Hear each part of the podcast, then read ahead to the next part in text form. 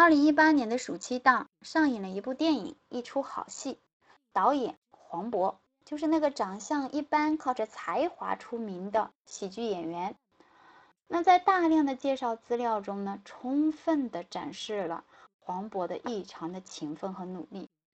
可是你有没有发现，在这样一条非常艰难的演艺道路上，有一个人给了黄渤非常重要的帮助，那个人就是他的同乡好友高虎，曾经呢出演过《天龙八部》里的虚竹，在两千年的时候推荐黄渤出演了第一部戏《上车》。走吧，也让他第一次演戏就有机会走上红地毯。可是好友高虎呢，却在事业上升期的时候遭遇了人生重大的挫折。这个时候，黄渤已经大红大紫了。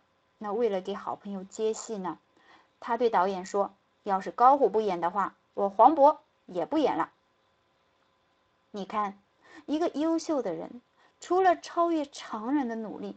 还得有贵人相助，关键是在朋友有难的时候还会全力去帮助，这样的人品才可能在演艺圈这样的大染缸里面获得成功。而我们普通人不也是这样吗？遵守最基本的价值底线，才可能走得更稳。